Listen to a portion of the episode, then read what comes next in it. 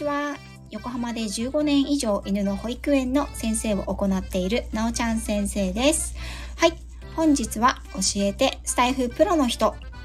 早くもね、11回目の配信になります。本日のゲストさんはこの方。よろしくお願いします。はい、ミスターローガンです。よろしくお願いします。よろしくお願いします。はーい。ローガンさんとはね、もう、えあの、何回、何回かコラボしたりとかしてましたっけね？え、えー、ん？ローガンさんのコラボは1回？あ、ローガンさんのうん。チャンネルに私がね、そうそうそうそう。遊びに行かせていただいて、はい。ね、リアルでも、うん昨年はお会いすることになって、ありがとうございましありがとうございました、その説は。た。その説は。ありがとうございました。だけど、そうか、私の番組に来ていただくのは初めてなんですようんね。そうですね。はい。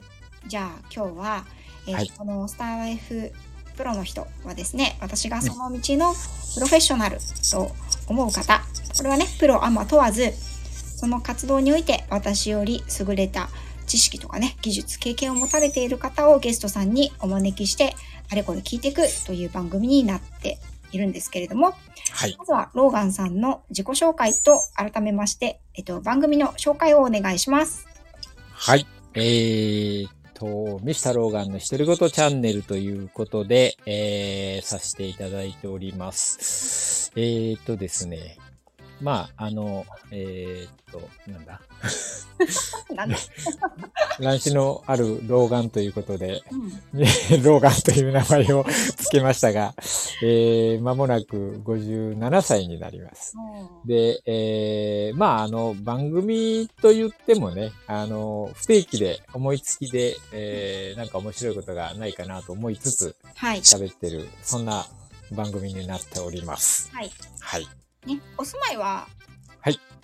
の方は、はい。広島県の福山市でございます。ね、ご当地のね、あのー情報番組も別のうんチャンネルでね、そうですね。はい。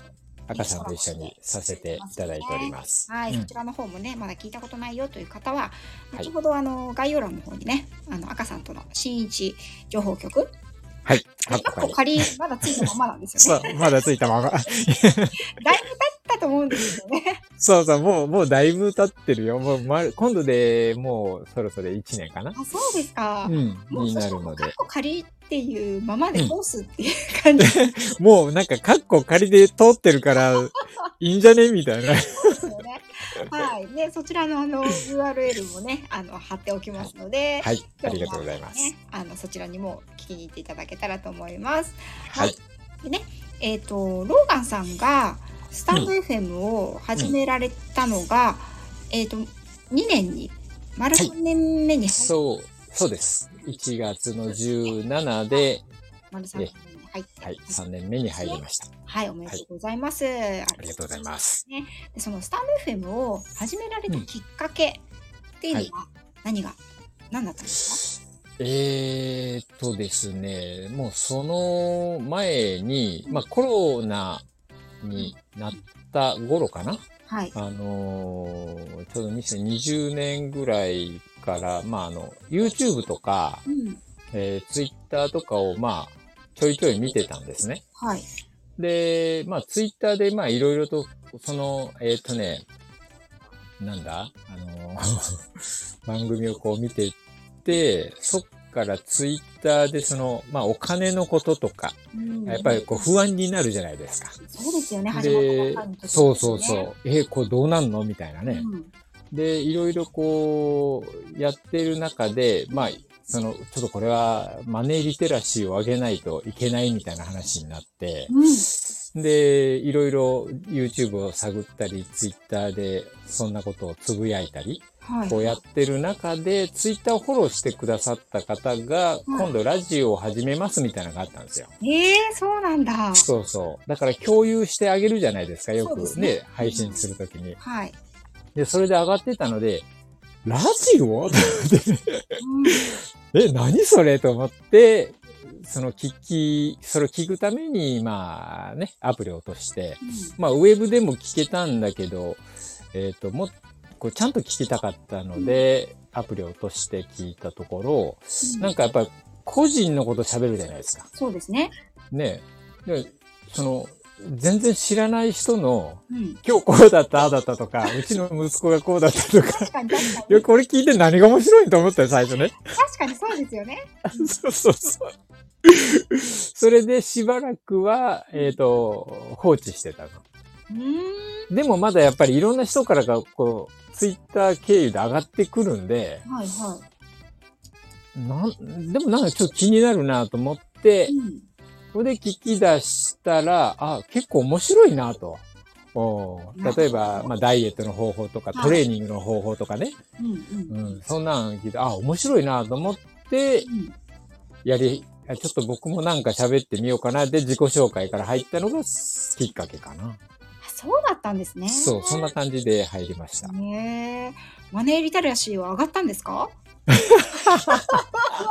いや、あのね、もうほんとね、ザ昭和の男なので、うん。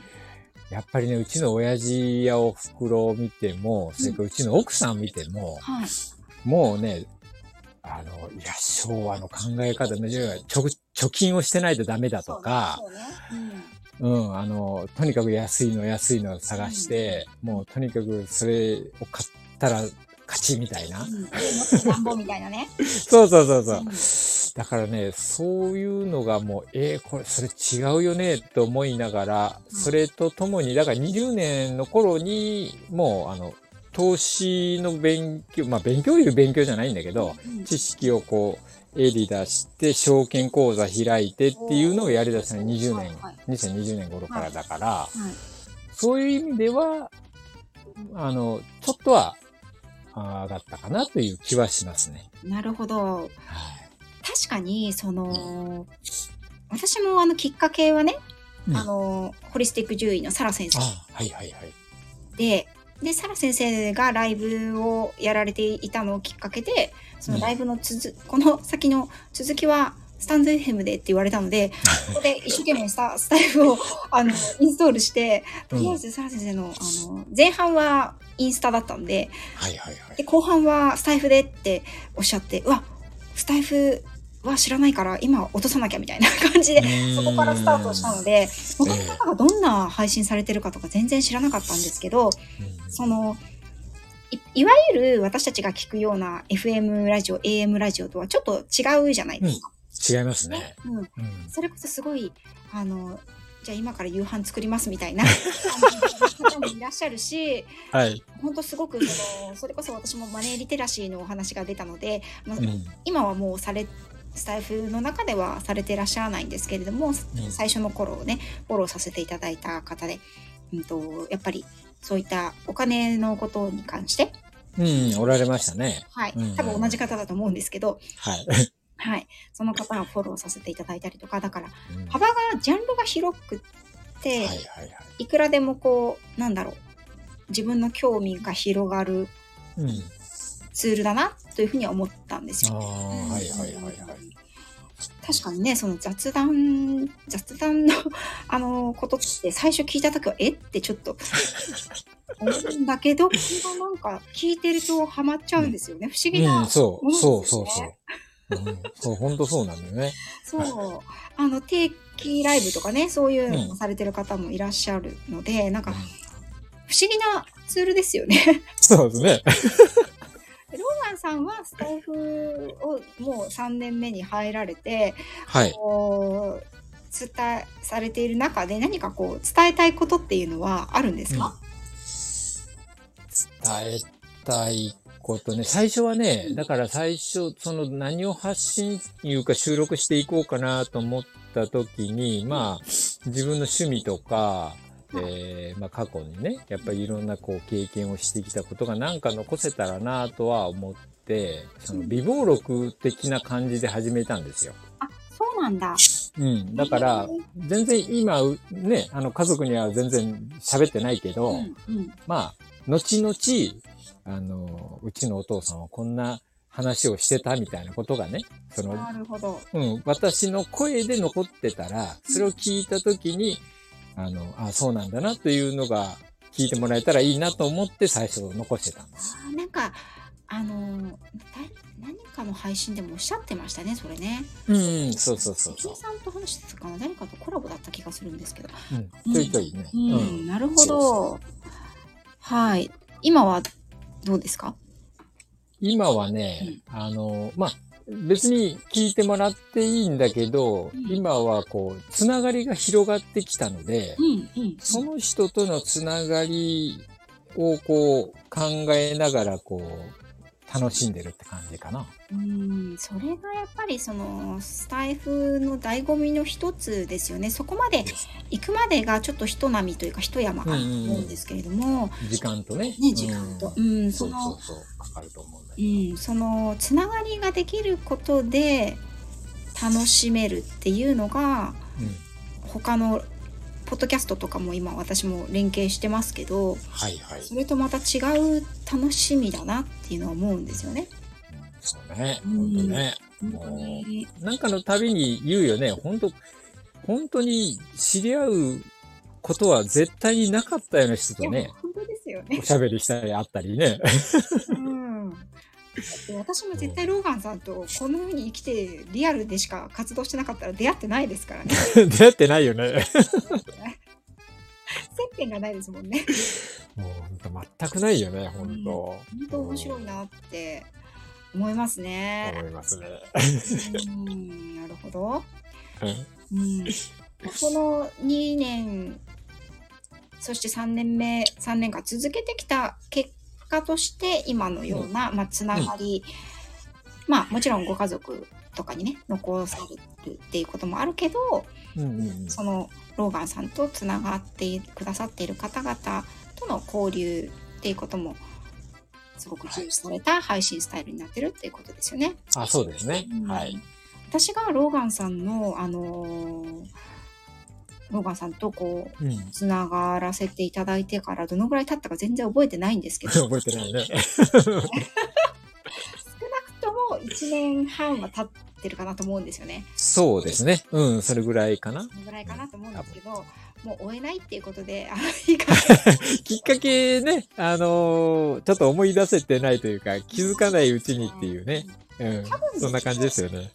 多分、職人さんとかカレンさんだと思うんうんですよね。。そう、そう。ライブか、なんかね。うん。そのそこら辺からのつながりだと思うんですけれど、うん。でね、私は、あのやっぱり、ローガンさんといえばね、あのこてつくん、はい。あの、ん一緒に今サムネイルにも映っていらっしゃる、はい。いろいろとありがとうございます。お散歩が大好きなんですけど、お散歩とか、はいもふ。もふもふもふレディオ、はい。たまにしか出てこないもふもふレデそうなんですけれど、こてつくんの話をちょっとしてもいいですか？あ、はいはい。いいですよ。ね、こてつくんの前に、ゆきちゃん、はい、ゆきちゃん。ね、あの、うんゆきちゃんへの思いというのをね、あの、はい。この前聞かせて、あの年末にちょうど私、うんあの家族というか、家族でね、ええ浜松に旅行に行ってる時に、ああですね。はいはいはいはい。覚えてるんですけど、あの、こてつくんは、をお迎えしたきっかけっていうのは、やっぱり、うん。先代のワンちゃんのゆきちゃんが亡くなってうんからっていう感じだったんですか、そうね。先代のゆきちゃんの後に、うん。その、あえて買おうとは思ってなかったんだけど、ん。次もし買うんだったら芝がいいよねっていう話はしてたの。うん、うんうんうん。で、まあでも、例えばトイプードルとか、うんえーポメラニアンとか、ああいうこうね、えーまあいわゆる座敷犬みたいな。座敷犬。座敷犬って言うんですよ。うちらの方では。あの家の中で飼う。はい、はい。うん。そして、えーっと、要はもう本当に愛玩動物っていう感じの。はい。うん。まあ、犬種的にもね、トイグループとか愛玩犬種って言われますからね。ですよね。うん、うん。だからそっちもいいよねっていう話はしてたんですよ。それで、ある日突然に、うちの遠い親戚のおじさんが、あのーおい、ちょっと、あの、帰りうち寄ってくれ。うんまあ、すぐ近くなんでね、会社とね。はい。あのーね、あのーちょっと、犬買うてくれ、犬もろうてくれ 犬もろうてくれって。まあ、その人はブリーダーをしてたっていうのを僕、後から、後にお母さんから聞いたんだけどうん、全然知らずに、うんうん。で、柴犬、あまあ、純純粋な柴を、はい、あの、なんかね、あの、うん、ブリーダーとして、うん、あの、してたみたいなんですよ。散髪屋さんをしてるんだけど。はいはいはい。うん、だけど、その、傍らでってことですね。傍らで。うん。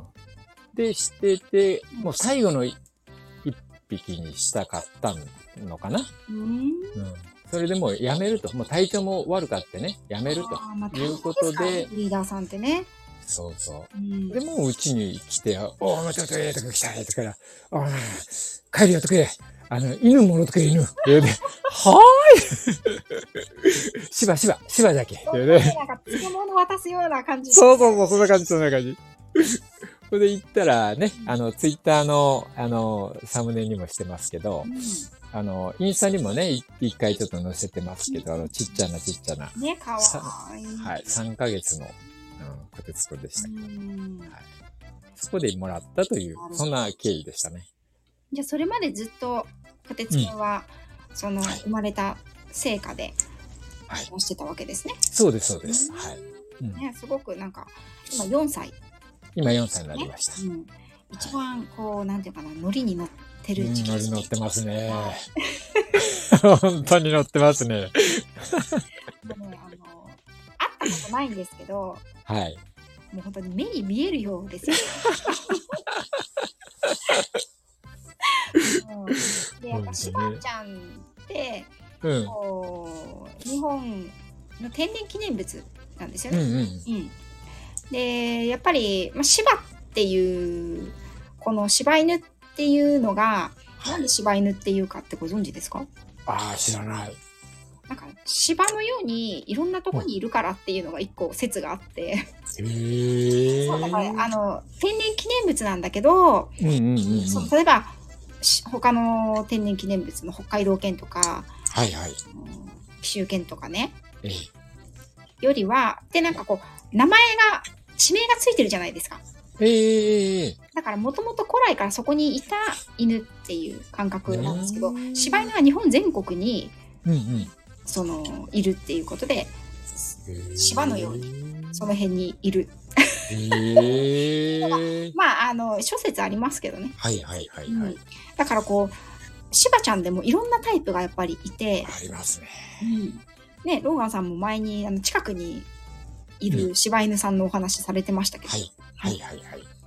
で、私もあの、コテッちゃんのお顔を拝見してても、うん、やっぱり、あの、とても個性的なお顔だなというふうに思いますし。ですよね。うん、白が多いんですよね。そう。そうそう、白、白が結構多いなって思いながら、うん、とか、あと足がすごい長いですよね。首も長いですね。首長いんだ。うん。うん、そう一回ね、あの生虎鉄をね、見てみたいなというふうに思ってます。ね、本当ね。ね本当ぜひ見てもらいたい。可愛いんですよね。うん、家に家の中で飼うとまた違う可愛さというか、うんあの家の外で飼っている時と違う気づきってありますよね。うん、あるね。うん。まあ、ゆきちゃんの時はね、本当にあの、かわいそうなことしたなと思うのがもう慣れてないから、うん、その散歩に行くのも、その、ほとんど散歩もしてないし、うん、その、うん、その飼い方というのがね、うん、なんかこう、あれでよかったんかなと思うのがもう本当になんかあっての、ほったらかして外にね、うんでも、昔は多くはそういう買い方ですよね。そうだよね。うん。だからまあ、ザ・昭和のイメージですよ。そうですね。うん。うちも私の祖母が、あの言ったかもしれないですけど、一時福山にお嫁に行ってたんですよ。あ、はいはいはいはい。お嫁に、あの、駆け落ちして、駆け落ちして、あのーうんうん、横浜にいたんですけど、うん、横浜から逃亡して、福山に嫁いで、で、だから母は福山生まれなんですよね。はいはいはいはいはい、はいあの、大きな川の近くに住んでたって。ああ、芦田川ですね、うん。私も一回行ったことあるんですけど、はい。あの、ひいおばあちゃんに会いにね。ああ、はい、はい。あります。何を喋ってるのかさっぱりわからなかった。印象しかないんですけど。はい。ね。うん。だからね、あの、祖母もやっぱりうんその当時からたくさん犬を飼っていたみたいで、へえ。あの、その父という人がね、私は会ったことないんですけど、うん。あの、猟をやる人で。はい。だから猟銃を持っていて、で、当時としては珍しい血統書付きのね、ポインターとかセッターとか。そういうのを、あの、し仕入れては、うん盗まれたとか、あのあら、逃げちゃったとか、へ で結局は剣が一番賢いっていううん。ことで、あのうん、紀州だとか、秋田だとか、うん。連れてたらしいんですけど、へ私はね、もうそんな犬の散歩なんてね、もうあの、門が開いてね、行っておいでっつって、適当な時間になったら帰ってくるぐらいの感じだったよとかって、うちのおばあちゃんはね、言ってたんですけど、福山ではそんなんだったわよ、みたいなね。怖っ。怖いですよね、どっか。帰ってこないよって感じなんですけど、うん。うん、なんかね、そういうふうにあの聞いてましたけど、う、うんんねだから、なんかこう、犬の飼い方っていうのもね、またええ今のこの、その飼い方がいいか悪いかっていうのはね、また、うんうんうんうん。その、わからないところなんですよ。私はまあ犬のことをやってますけれども、はいはい。犬が敷居をまたいで家の中に入って、うん。この囲われた空間で過ごすようになったことで、うん。まあ、一説には、この問題行動とか、対犬への攻撃行動とかっていうのがね、増えたっていうふうにも言われているので、まあ、それはね、それが良かったかどうかっていうのはわからないので、まあ、ゆきちゃんがね、不幸だったかどうかっていうのは、あのゆきちゃんにしかわからないこと。うーん。うん。はい。はということで、ちょっと話がね、あの、どうしても犬の話になるとね、うん。戻しますね。はい。いはい。私、あの、もふもふレディオの密かな、あの、大ファンなので、ありがとうございます。、更新の方よろしくお願いします。はい、はい、わかりました。はい。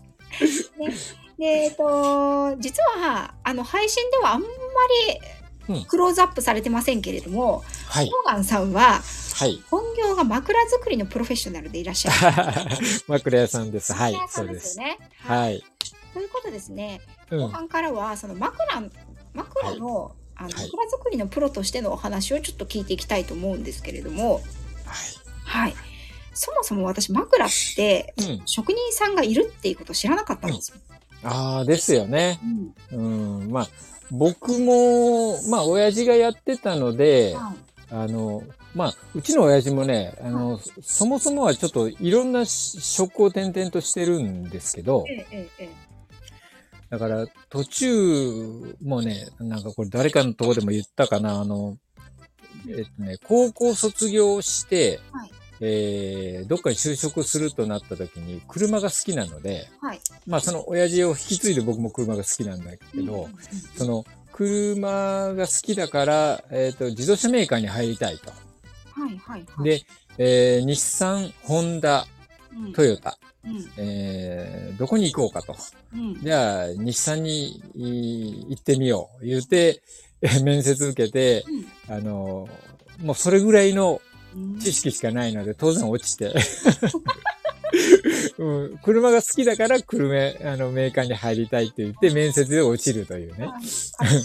うんそんな人なんだけど、まあ、手先が器用で、うんあの、ちょっと福山の、こう、北部にう、ん府中っていう、はい。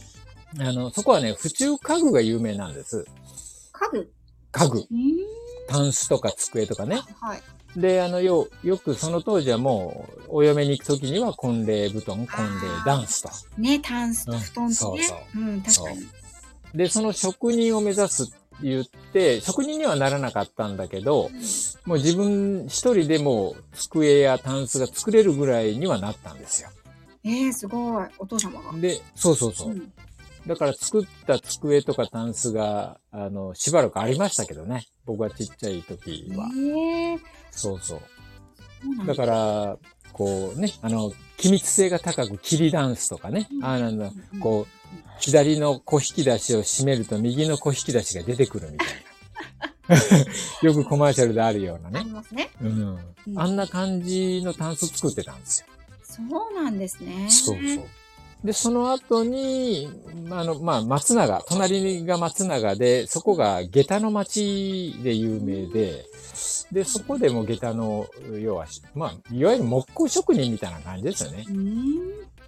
そんな感じでやってた後に、車がやっぱり好きなのでって言って、あの、その車の部品とかそういう販売をするのをやって、その後に枕になったんですよ。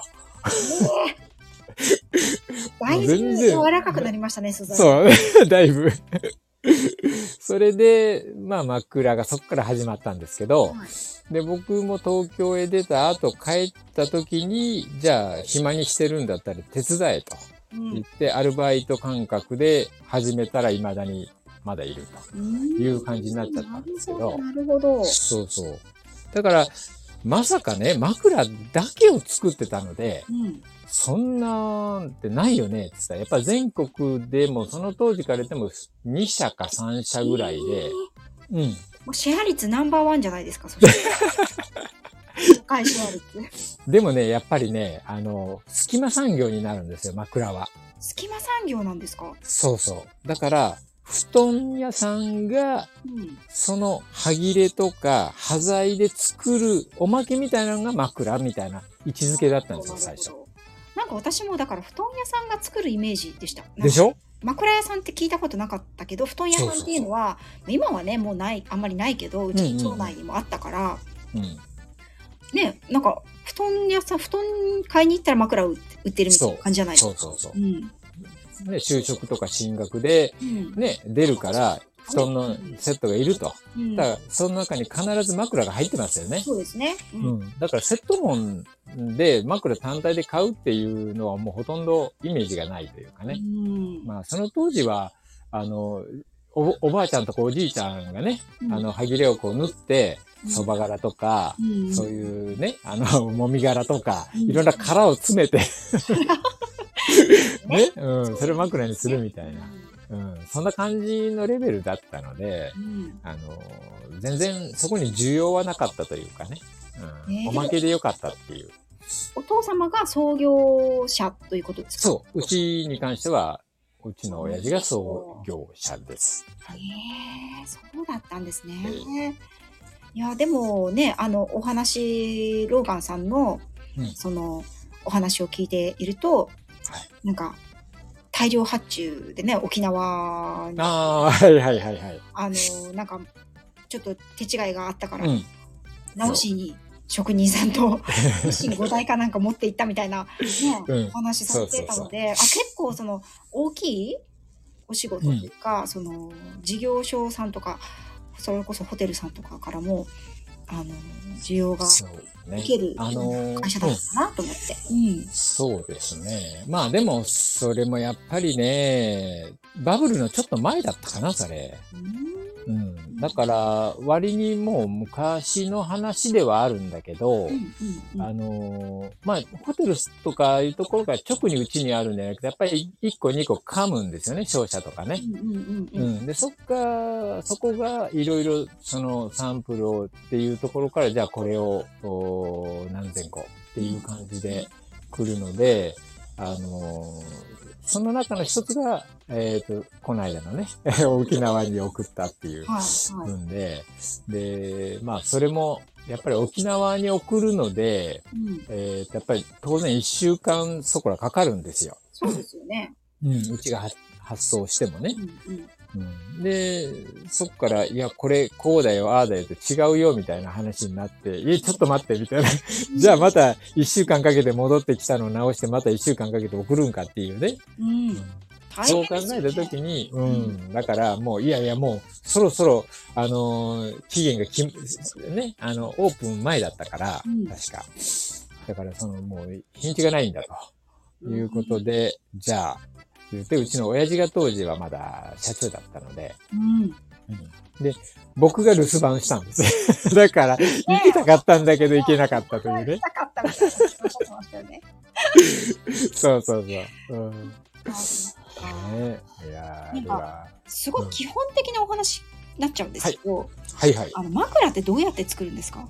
あ、えー、っとですね、あの、普通枕っていう、こうイラスト描いた時に書く枕があるじゃないですか。はい。はい、枕投げの枕みたいな。はい。うん。うん。それはもう本当に、えっ、ー、と、袋状に塗ったものに、うん、えー、蕎麦柄、うん、もしくはパイプ、うん、もしくは綿。うんうん、こういったものを詰めて、はい、それね、詰める機械がそれぞれにあるんですよ。あ、機械で詰めるんですね。そう、機械で詰めるんです。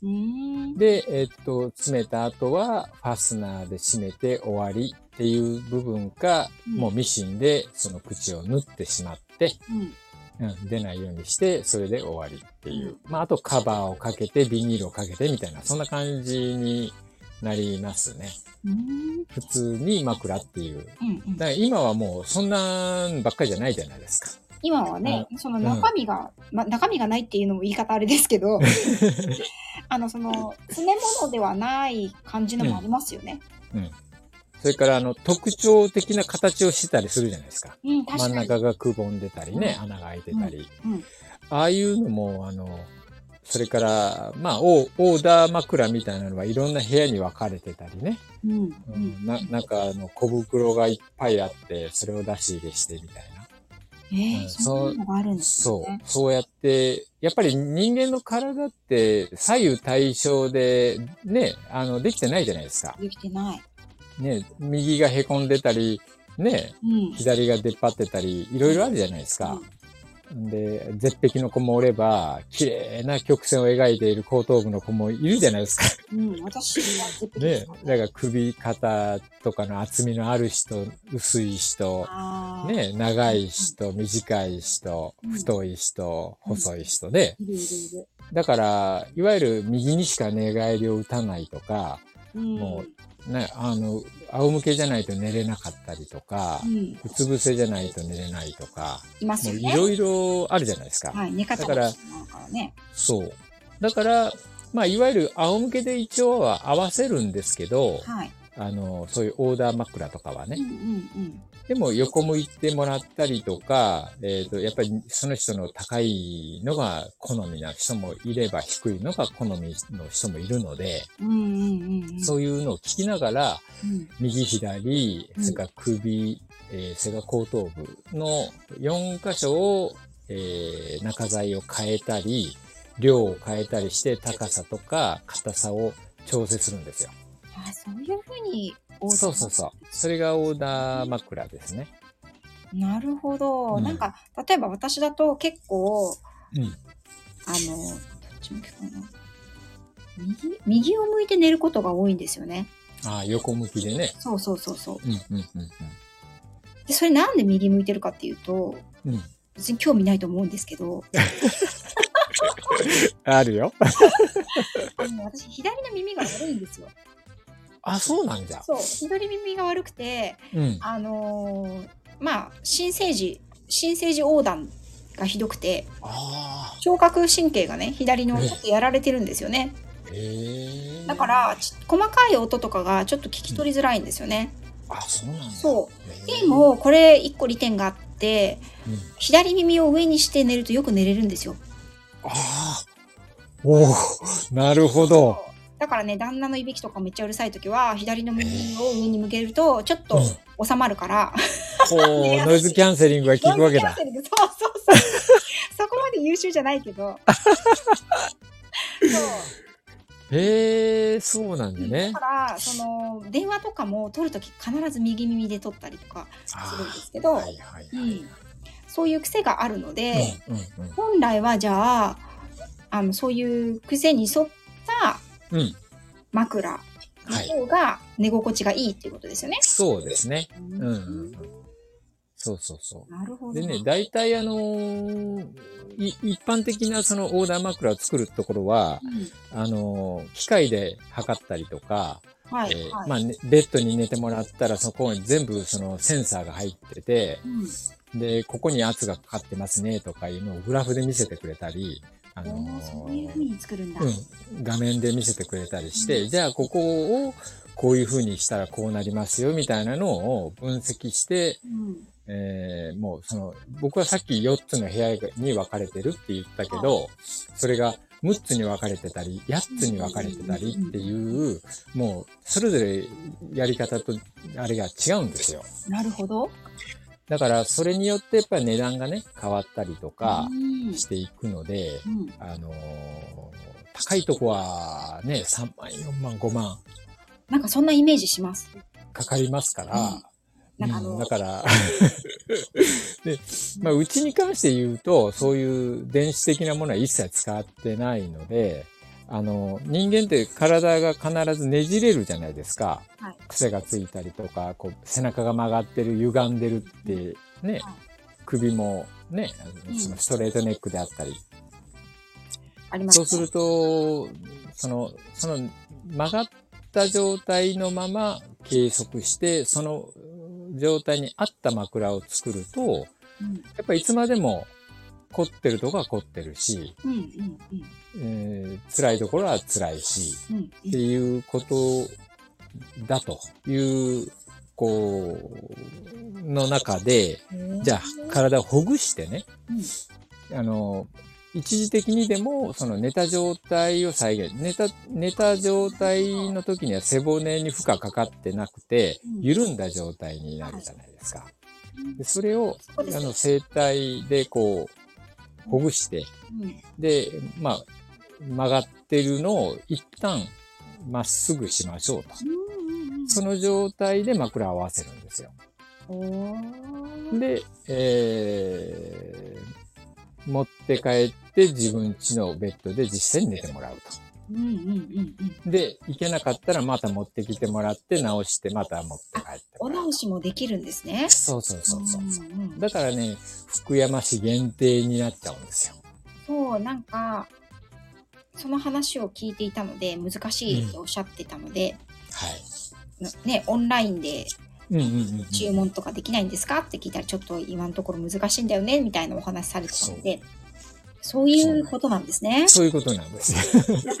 一回でピタッと会うってことは難しいんですか？ん？一回で、こう一回作ってピタッて会うっていうことは難しいですか？そのああ、えー、っとね、あのー、結構ね、うん、えー、難しいですね。えー、まあ、ぴったり来る人もいるんだけど、うん、やっぱりあの、ちょっとここがって言って持ってこられる方も、やっぱりいるので、それですね。やっぱりここで、やっぱどうにかね、いろんなこうカウンセリングとかしてはするんだけど、やっぱり緊張したりとか、確かに、ね、ど、どんなことされるんだろうとか、いろいろあるじゃないですか。すね、そうすると、かしこまるじゃないですか。体も。で、帰った時に、本当の素の自分になって、ね、やった時って、なんかちょっと違うなっていうのは確かにあると思います。なるほど、なるほど。うん、えー、その、枕をローガンさん、今もこう作っていらっしゃるんですか？うん、作ってます。はい。そのお仕事をされる上で、なんかこれをこだわって作ってますっていうのは、うん、その会社ねあの、うん、さんでもいいですしローガンさんご自身でもいいですし、ありますか？えっ、と、まあ、会社自体のコンセプトは、まあ、これは社長のが、まあ、兄貴なんですけど、うん、その、社長が最初に言い出したことなんだけど、要は、凝った枕は作りません。凝らない枕を作りますっていう。うん。だから、ね、あの、何個も何個も部屋があって、うん、えー、これどうやって使うみたいな、そんなこう、ごちゃごちゃ凝ったようなんじゃなくて、結構まあまあ、シンプルな、うん、そういった枕で、うん、まあ、肩にしても首にしても腰にしても、あの、凝らないような枕を作っていくっていうのを心がけてますよっていう、そういうことですね。そうですね。その、その延長線上にその生態でほぐすみたいなのが、うん、うん、入ってきたのかなと思いますね。なるほど。うん、なんか、その枕を作る上で、はい、一番苦労するところってどこですか？えっとですね、やっぱり、縫製なんですよ。縫製なんだ。うん。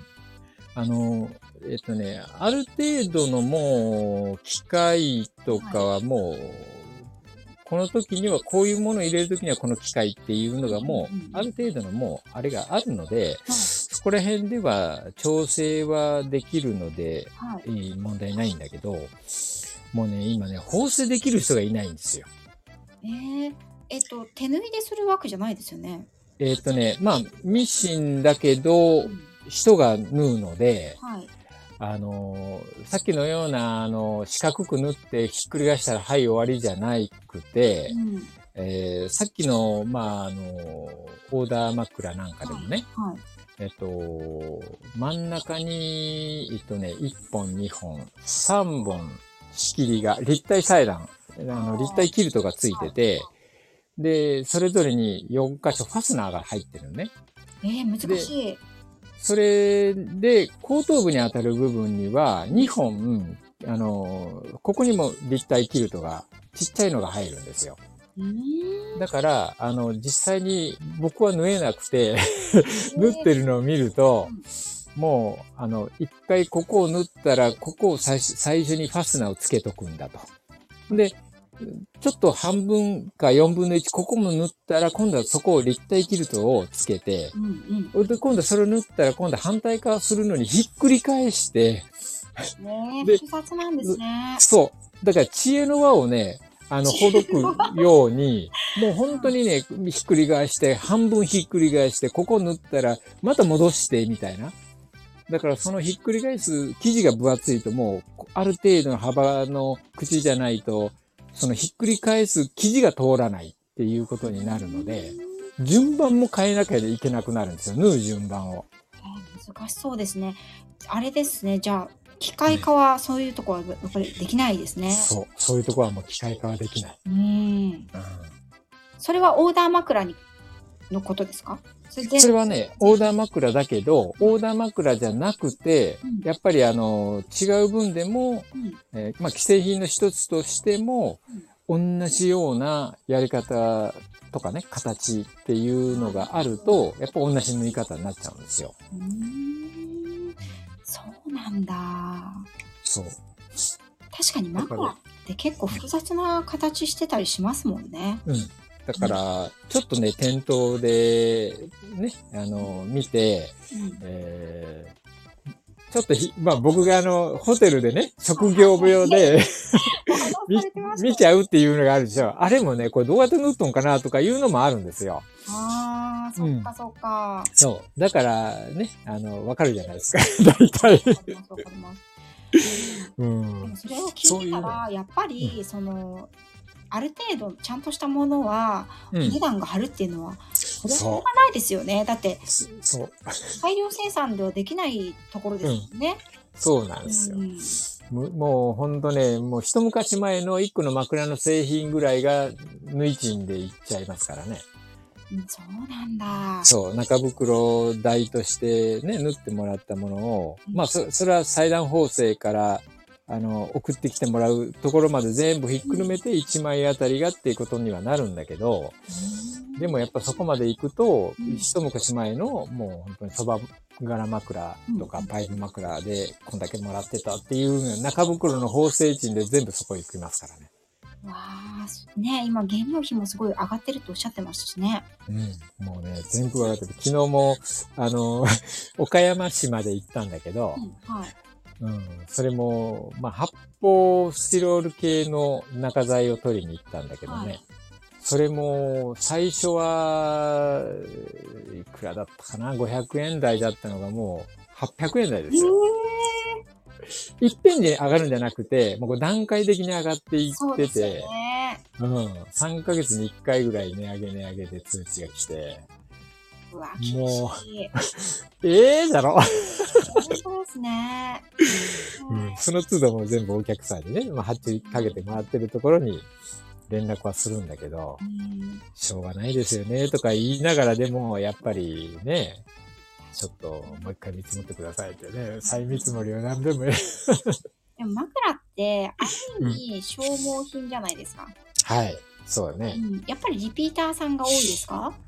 お客様。えっとね、お客さんでね、や、うん、でもそうでもないかな。こだわる人はこだわるんだけど、うん。なしすがんまりっていうのはないかな。でもなんか思うんですけど、うんその人が寝てる時間って人生においてね、はいはい長いじゃないですか。うん。でやっぱり私もこう、どっか泊まりに行ったりとかした時、はい。枕を、まあ、使わない人もいると思うんですけど、うん、ね枕。が合わないと、うんすごい不快ですよね。そうね。うん、そうそ だから若い頃はね、何でも、別に何でもどころか、その辺でよく寝れる人だったからいいけど、ね別に。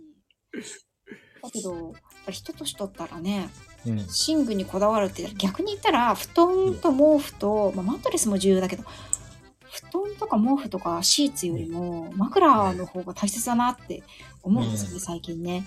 そうよね。うんうん。だからそういう部分でも結構、あちょうど2000年代ぐらいかな。んあの、えっ、と、最初にあのオーダー枕みたいなブームが来たんですよ。来た来た、来ました。ね。ううんん。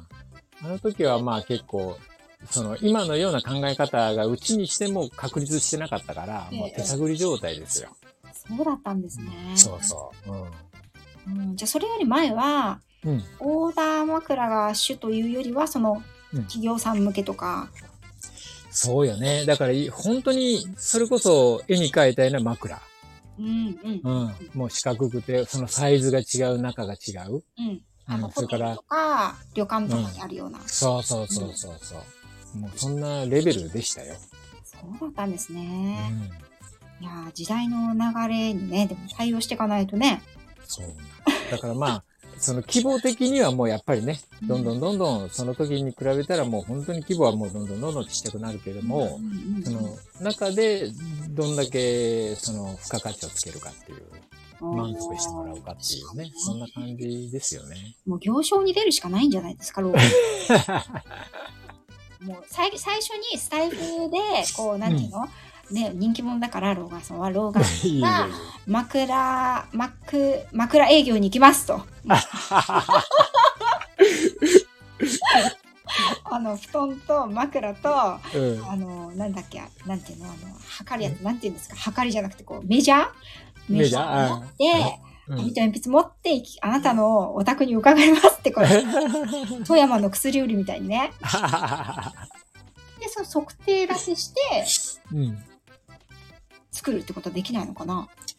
ああ、だから、どういうかね、あの、その、どまあ、こちらが出向くにしてもう、ん。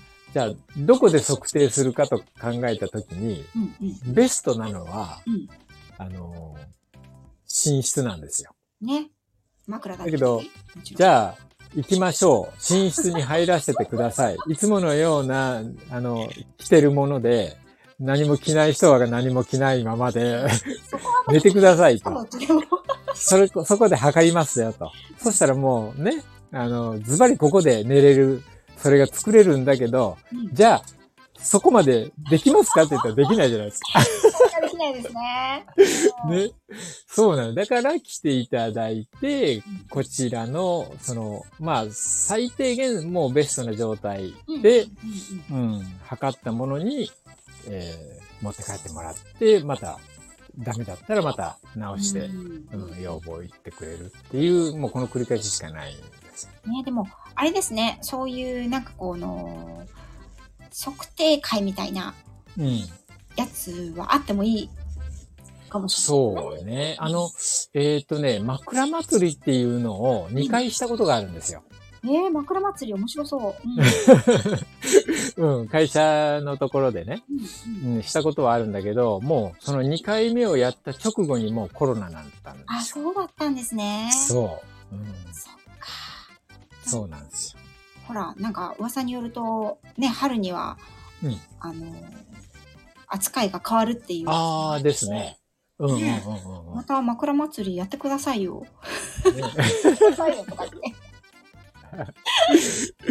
うんそうそう。ねでもまあ、あ、の、いろいろ歯切れとかね、うんあのーそんなやつもあったりすると、やっぱりね、そその、近、近、近所とかやっぱ来るんですけど、まあ、チラシ巻くのでね、いいはい一応は。うんそうすると、あの、その歯切れを求めて結構なおばちゃんが来ちゃったからね。結構、うん。もうそれ、それこそもう使わないから、うん、あの、それこそ3月のカーテンがあるじゃないですか。ありますね。うん。あれに使ってたもう生地で、クッションを作ってくださいっていう、ううん、それがあって、結構、歯切れで残ったんですよ。あ、そうなんだ。そう。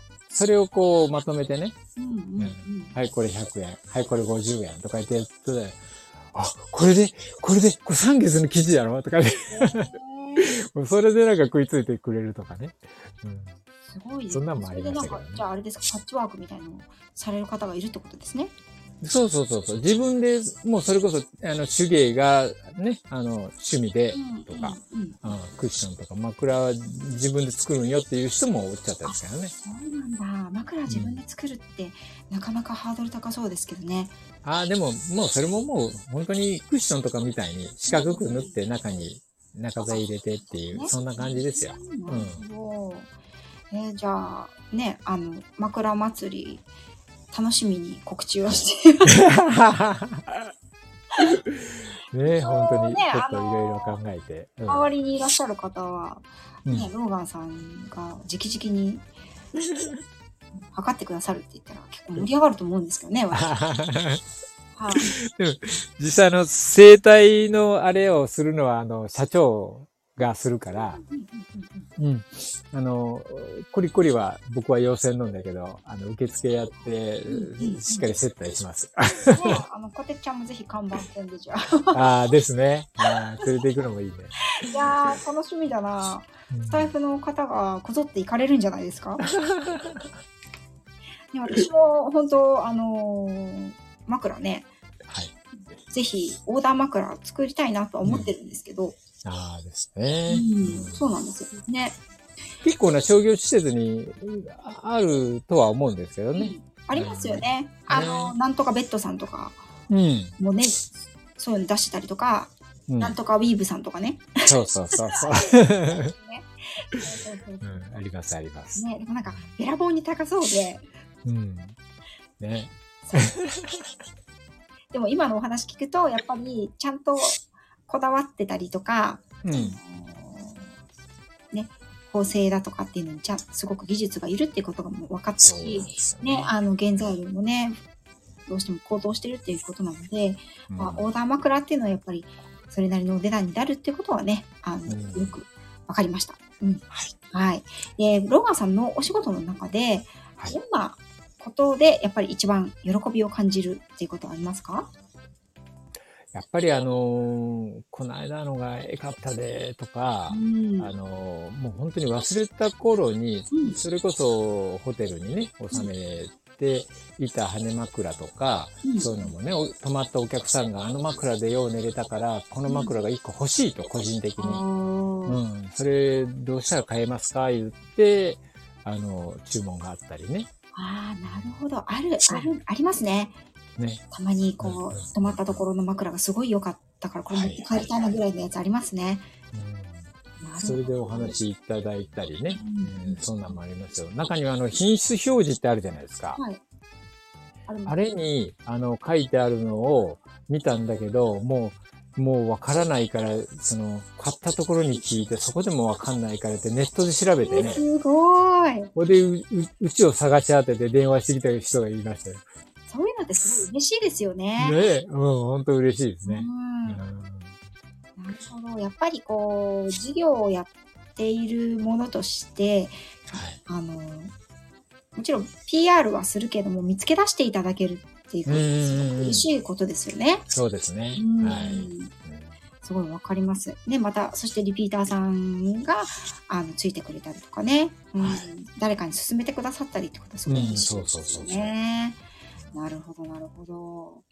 今日はね、あの、ローガンさんの、あまりスタイフでは前面に出されていない 枕の枕作りの職人としてのね、はい、お話聞かせていただいたんですけど最後に一個だけ質問してもいいですか？はいはいはいどうぞ。私この前職人さんにも聞いたんですけど、うん、あの替え時がなかなかわかんないんですよ枕。ああはいはい。どうなったら変えるとかってあります？かえー、っとねそうよねあの、一般的に言われてるのは、うん。あの、そば柄枕だと、はい。1年から1年半。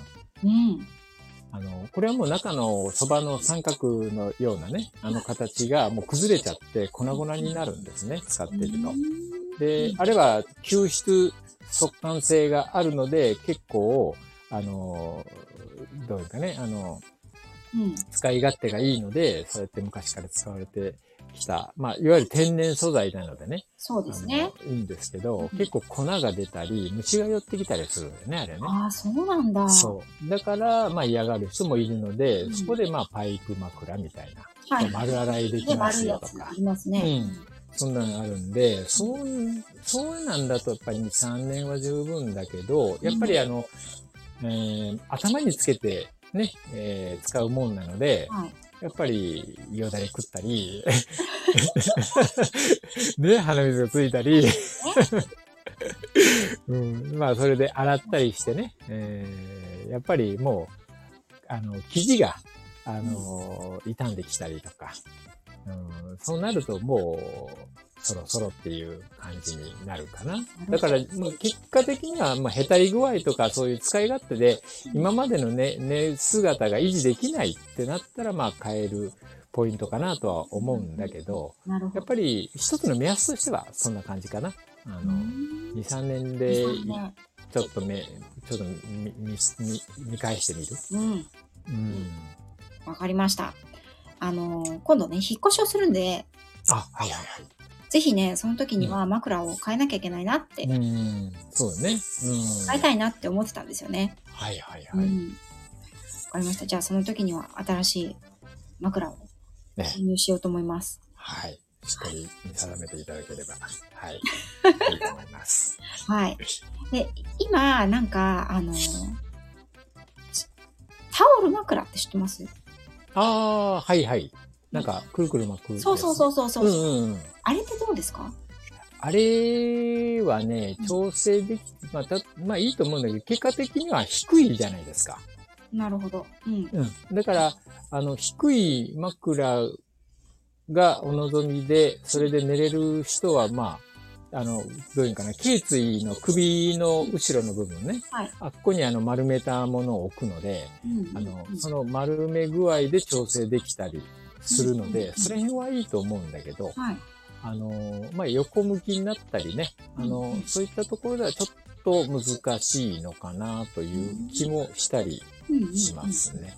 うん。そう、なんかほら、洗えるからすぐ。ううんはいはいはい。ちのあのね、ちょっと中年のおじさん、うちの中年のおじさんとかはいいんじゃない、はいって、密かに勧めてるんですけど、そうですか。わかりました。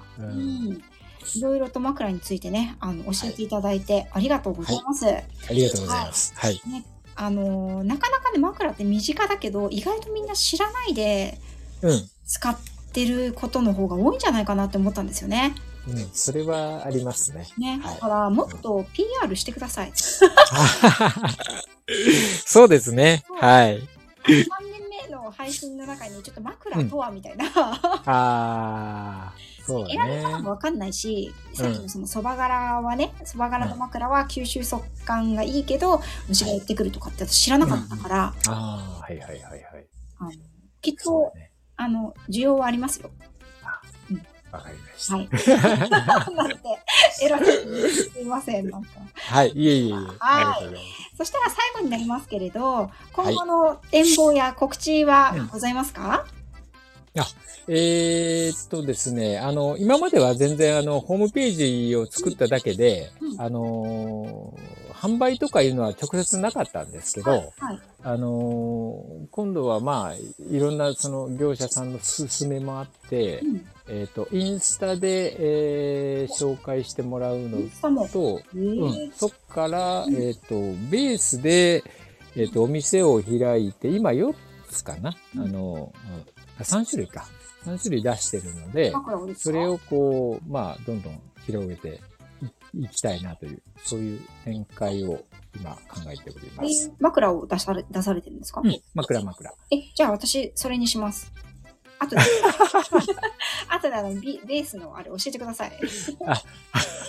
はい。あの、最初に、最初に、なおちゃん先生が入ってくれてインスタから飛べると思います。あ、本当ですか？うん、まあ、あの、ちょっと新しく変えたりしとるので、そっちの方、あの、またお伝えします。はい。ぜひぜひ。はいあのどうせだったらね、はやっぱり知ってる方から買いたいんですよ。いろんな、どんなものにしても私は。はい、はい、その、はい、はい。自分自身が、あの、商売屋をやってる家で育ってきているのもあるんですけど、うん。うん、その、中小企業って、うん、うん。うちも中小のね、あの、経営者の家です。私も育ってきたので、あの、多少遠かろうがうん、根が張ろうが、はい。なんだろうが、はい顔の見える人から買いなさいっていうふうにずっと教え込まれてきてるんですよね。はい、はい、はい、はい。なので、あの、買います。まあ、ちょっと値段、値段を見てびっくりせんといてくださえ、10万ぐらいするの？い。うん、そんなんせん。じゃあ、一生懸命貯めときます。はい。はい。はい、ということでね。あのはいじゃあ、そのベースの方とかね。あと、うんあれですよね、ノートも、あ、そうですね。はい。あのえ、その、会社さんの方で始められたということで、うん、そうですね。はいこ。ちらもぜひ皆さんフォローしていただけたらと思います。はい。はい。ということで、あのね、1時間になりましたのでえ、そろそろありがとうございます。行っていきたいと思います。はい。ということで、本日、えっ、と、教えてスタイフプロの人、11回目のゲストさんは、えっと、ローガンさんでした。ローガンはい本日は長い間ありがとうございました。ありがとうございましこたれ。からもどうぞよろしくお願いします。はい。これからもお願いします。皆さんね、あの枕のことでちょっとね、あのお悩みのことがありましたら、ぜひぜひ、ローガンさんに、はい。ね、お尋ねいただければと思います。はい。ありがとうございます。で失礼いたします。ありがとうございました。はい。はい失礼します。